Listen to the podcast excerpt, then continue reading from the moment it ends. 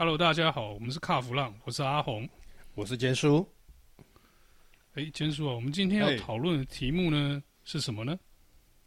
我觉得这个会对这个我们现在谈的这个绿能电动车哦，可能会造成一个很大的冲击跟影响，而且这应该算是一个呃新时代革命的东西。虽然这个东西早在大概二十年前就已经有了，但是现在是卷土重来。哦，应该说这东西我们之前就看过了。对，但是它现在用的技术又是不太一样。之前我们把它当成是燃料电池，但是它这一次不是哦，它这一次是所谓的氢气引擎。有没有听过这个？所以我们现在要讲的就是氢气嘛。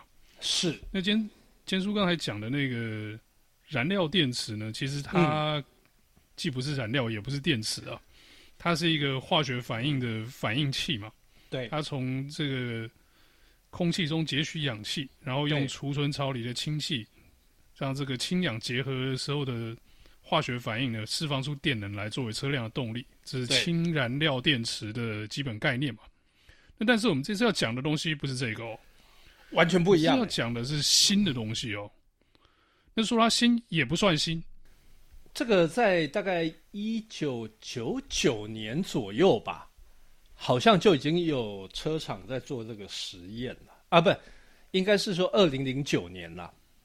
二零零九，这样一差就十年呢。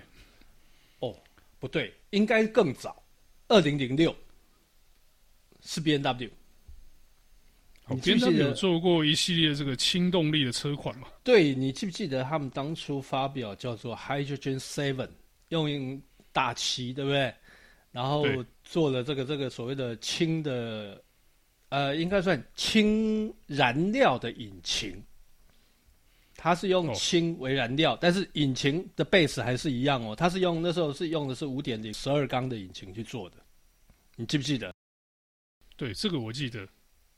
我们先讲一个比较，嗯、就是先厘清一下了。对。就现在我们要讲的是氢燃料引擎，对，不是氢燃料电池。跟啊，燃料电池呢、嗯、是另外一回事嘛？你燃料电池基本上就是呃，我们把它归类成比较接近电动车那一环啦，对不对？因为它其实也不太一样。呃，应该是说基本结构应该是一样的，因为它是用马达驱动嘛。但是这个完全不一样哦。这个这个所谓的氢引擎、氢燃料引擎的部分，它还是用。内燃机做基础，哦，对不对？我们用个比较简单的想法，就是油箱里面加的不是汽油啊，改加氢气啊，改加氢气，加压的氢啦，加压的氢，对，对，这个比较简单。那这个氢气引擎有一个很大的好处，就是嗯，基本上它零排污嘛，跟这个燃料电池一样，你氢气去燃烧，跟氧结合之后排出来就是水而已，没有别的东西。所以它从排气管里出来的不是废气。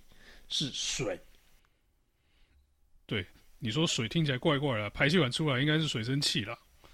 诶、欸，对啦，对啦，刚刚我提到那个 B N W 那个 Hydrogen Seven 哦，那是二零零六，那后来在二零零九，Mazda，Mazda 也做过，他那个时候叫做那个 Hydrogen R 一他用的是转子引擎，但是他的转子引擎。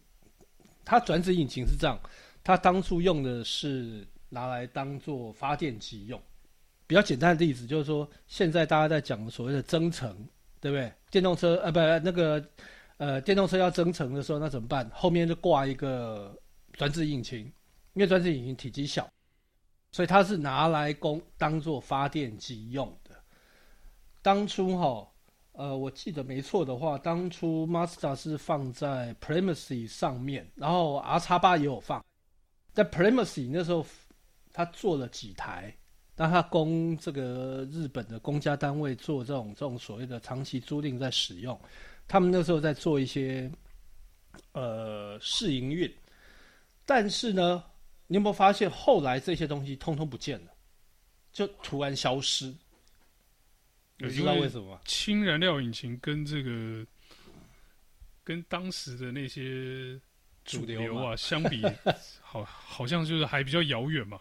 而而且那个成本太高哎、欸，你光光那个氢呃，你要把它从呃气体，然后要加压转换成液态，那个要所耗的这个所谓的能量、能源跟成本是非常非常的高，所以那时候很多车厂当然打退堂鼓。那当然还有另外一个，最主要是因为那个时候哈，大家还是把这个所谓的 hybrid 当成是主流嘛，因为 Toyota 很成功的。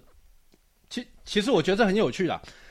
当初 Toyota 跟这个所谓的欧美哦，比方说 GM 啦、宾士啦，大家在那边对赌。那 Toyota 要走的是 Hybrid，但是那个宾士啊、GM 他们要走就是所谓的这个燃料电池。结果谁赢了？后来是 Toyota 一统天下，这很有趣。也不能说一统天下，因为其实 Hybrid 比较容易达成。Hybrid 当时算起来技术门槛比较低，低而且它确实达成了这个省油的效果嘛。对，但是当当时 Toyota 要做这个这个所谓的 Hybrid 的时候啊，被这些车厂就我听过这个笑话，他被他们笑说你这家伙不入流，就没有想到这些车厂他们所用的 Hybrid 里面的所有专利都是来自于 Toyota，这蛮讽刺的一件事。这不入流的技术虽然表面不入流，但实际上很好用啊！要不然为什么大家都要付钱？哎、欸，它已经风光了多久啦、啊？对不对？四超过四分之一个世纪嘞！所以我觉得这是很有趣的东西啦。但是不可否认是初期的这个 Hybrid 效果并不好，效能很差，效能其实不好。到后来，这个开起来很舒服，然后你也不会觉得它是一个烦人的东西的 Hybrid 已经是第四代了。对，而且我觉得这个这个东西哦，有趣的就是有趣在于说，其实这个是呃跟车厂的技术有关。哦，因为为什么这个很多的车厂他们其实他们一直到现在为止啊，我说实在的，很多车厂他们到现在还在排斥所谓的电动化，因为内燃机。是他们的根本，他们才有发挥的空间。那你电动车之后，电动化之后，你所谓的马达各方面，通通不是掌握在自己的手上，自己可以玩的筹码就不高。我们今天要讲的这个氢燃料引擎，你知道这是谁又开始的吗？Toyota，他在五月五月下旬的时候哦，在那个富士 Speedway。他参加了那个那个二十四小时耐久赛，然后他搞了一台那个卡罗拉，卡罗拉 Sports，哦，他用的是直列三缸一点六的涡轮增压引擎，就是现在很红的那个什么 GR Yaris，同一颗引擎，但是他加的不是汽油，是氢燃料，这下屌了吧？那当然，虽然后来他跑出来的结果，因为还是有一些机械的东西的问题嘛，但是听说他们很满意，很满意的整个成果，而且也让大家吓到说：哇，原来你这个氢燃料引擎的技术已经到这个样子，而且 Toyota 都默默在做。所以你有没有发现，呃，前一阵子就是丰田章男，呃，Toyota 大老板，他就是在那边讲说，这电动电动化不是一个趋势。氢燃料才是未来的趋势，他一直在喊这个事情。那那时候大家都搞不清楚，想说你头台要搞什么，没有想到他居然就发展出这个东西来。其实氢气动力对 Toyota 来说啊，嗯，这是一个很大的赌注。对，但是这个是攸关于日本的国运。那 Toyota 它在氢燃料的这个部分哦，其实它不，呃，它并不是那么的陌生哦。你你记不记得他那时候有开发一台那个呃燃料电池氢燃料电池车，未来，他现在已经发展到第二代。那你看他在氢燃料这个部分他琢磨多久？这个几乎已经是宾士、BMW 他们都已经放弃的东西，可是他一直在琢磨在这一块哦。那当然，这个氢燃料呃氢燃料电池跟我们今天要谈的这个氢燃料引擎。是不一样的东西，但是他们有一样东西元素是一样的，就是氢。所以你会发现，哎，其实 Toyota 都好像鸭子划水，默默的在做，哎，算是了，因为我刚刚讲嘛，这个东西是、嗯、用氢气作为动力来源是攸关日本的国运啊。嗯，这听起来很遥远，但是为什么日本一直追求一件事情，叫做能源自主？对对，他不想依赖中东的石油，就是石油的话，你就是要跟这个国际来抢油嘛，对不对？日本本身又不太产。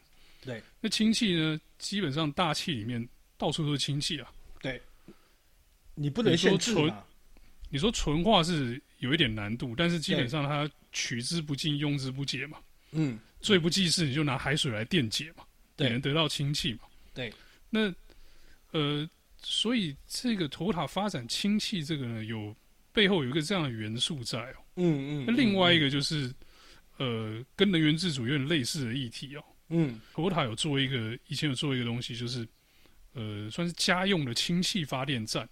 对对对，他们是希望说以后如果可以做出这个输氢网，就把氢气输到这个偏远地方的这个集这个住宅啦，或者是说你那个加氢站这样子。对，那万一大地震或者是海啸，嗯，电网断掉的时候，对，这些原本的这个氢站就用这个氢气来发电了。不管你是燃料电池，或者是说这个氢引擎哦，Toyota 一直在氢气作为燃料这方面一直有持续不断的在研究。这次我们看到这个 Crossport 这个东西，应该算是开花结果了。嗯、是为什么刻意要去赛车？因为赛车的使用状态跟这个一般在路上开的这个米莱的使用状态是不一样的，完全不一样，完全不一样。我记得稍微看了他们的工程师的说法哦，哎，他就说呃。赛车呢，因为经常是在处在高转速嘛，对。那高转速的时候，对我们穿越这种汽油车来说，就是一直喷油嘛，对。这这不是什么大难，不是什么太大的难处。但对氢气车来说，是一直喷氢哦。它的这个整个喷油嘴啊，对不起，它原文是写 injector 了。对。那翻喷油嘴是我们以前的翻法，但是它现在应该是喷氢嘴。喷氢嘴了。它对于整个这个呃供氢的这个系统哦。譬如说，嗯、呃，以前我们汽油车有两段的汽油帮浦，那它这个氢气车就有不同的结构。它这次的赛车主要在测试这些东西。它的引擎里面哦，它是没有所谓的火星塞的部分，它没有火星塞哦。嗯，因为你氢的时候，那你气原原本是汽油嘛，那你变成氢气的时候，你就不需要有火星塞这个东西，所以他们用其他的结构把它取代掉。这是一个很有趣的东西，所以，呃，他们这次在做的哈，就像刚刚阿红你刚才提到的，他们这个是实验性质居多，然后也要展现一下说，哎，这个电动车你们这种东西还是还是，呃，对他来讲，这个不是未来，氢才是未来。而且我最近看到很多报道，他们就一直在提到，就是说现在有出现所谓的氢跟所谓的电池、电动电动车这个部分，很多的专家开始在讲说，其实你电池你会造成什么？你还是会造成污染。可是当然氢是你要这个过程里面是不是会造成污染，这个都还不知道。但是可以可以想见的是，它没有所谓的呃电池回收。的这个问题，对不对？你在你在回收的时候，是不是会有更大的问题？对，因为如果是做一个氢燃料引擎的话，嗯，那它就不会有这个大量的电池这个废弃物嘛。对对对。根据我的这个这几天 K 的一些书哦，哎，它氢气的除氢的结构跟油箱是比较类似的，它也是一个桶状的这个容器嘛。并没有像电池，你需要是用一些什么锂离子啊，或者冷却液啊，或者是什么极板什么。它比较单纯，它就是一个容器。这样讲有点过分了，因为那个容器要耐高压，然后里面有一些特别的结构，对，让这个氢气可以抓得牢一点。对，但是相比之下是比电池它会干净一点，环保一点。那它会比较稳定吗？我想这个是应该是大家比较想要知道，因为你看锂电池，很多人会觉得说它会自燃嘛。但是氢的部分，大家会比较担心的是说，哎，那它会不会自爆？氢气其实有两个问题啊，第一个就是，嗯、呃，它体积很大嘛，它密度超低，对，所以你要把它装到这个小容器里面的时候啊，就要加压嘛，嗯、对，现在你说要压成液态，比较比较夸张一点，因为液态的话是要负两百多度啊，嗯、对一般储存环境来说那不可能，所以大部分都是高密度的气态来储存。对，所以它不会因为这个液态氢漏出来把你冻死，不会发生这种事情。嗯哼哼哼哼。那压力的部分呢？因为我刚刚讲过，它它是靠着加压让它体积缩小一点，方便储存嘛。对。对那压力的部分就是每一个这个。青铜上面啊，都有独自的泄压阀。嗯、OK，就是万一压力不对劲或者超压了，就从泄压阀把氢气卸掉，让压力降回这个正常的范围内。OK，所以我觉得在这个除氢桶这个部分应该算是相对安全。OK，那有一个比较可怕的地方是，呃，所谓的高位储存哦。嗯，高位储存这个听起来啊好像很遥远，但我讲一个比较简单的哦。嗯，因为氢气比一般的空气轻嘛。对，那。它如果泄漏出来之后呢，它就会往上飘。OK，那你想象一件事情，你的氢这个氢气筒啊，嗯，是在你车室里面，是在座椅底下或者脚下，嗯，那如果它在车内泄漏的时候，它就会呃往天花板挤嘛，嗯，所以氢气就会堆积在这个高的位置，这是所谓的高位储存。对，那高位储存的时候怎么办呢？这个泄压阀泄出来，就但是在车里高位储存惨了，那么窗户打开啊，嗯，窗户打开，天窗打开，氢气就往大气里面泄掉。对，但是如果是在建筑物里面就比较麻烦一点。那在建筑物里面，你如果没有办法快速让那个氢泄掉的话，你遇到火花什么，确实还是有氢爆的危险。对对对对。但在车上高位储存，这个相相对发生的几率稍微低一点嘛。对，所以所以基本上如果。如果这个以后好，我们换换成这个这个所谓的氢燃料引擎的车子的时候，那大家就在车上不能抽烟，因为你只要一点火，搞不好它万一氢气外泄的时候，对不对？搞不好会爆炸。嗯，没关系，你到时候买来可以抽抽看。看谁要？我是觉得安全性没有没有那么可怕了。对对，就是对这个。小型车或者是私家车来讲，我觉得安全性应该是可行的，不然的话，米莱怎么可能上市卖呢？对，而且我觉得以现在的造车技术来看的话，哈，搞不好这个轻引擎技术，搞不好在在三五年之内啊，它就会变得很成熟。因为你看哦，现在大家对于这个。这个所谓的油耗啦、空污啦的要求越来越严格，而且车厂它不愿，它还是不愿意把所谓的内燃机技术给放弃掉，所以我觉得会加速车厂他们在这一方面的研发。哎，我觉得，我是觉得啦，这个、嗯、其实氢气车要面对的状态跟电动车有一部分是相似的哦。嗯，就是加氢站的问题。对。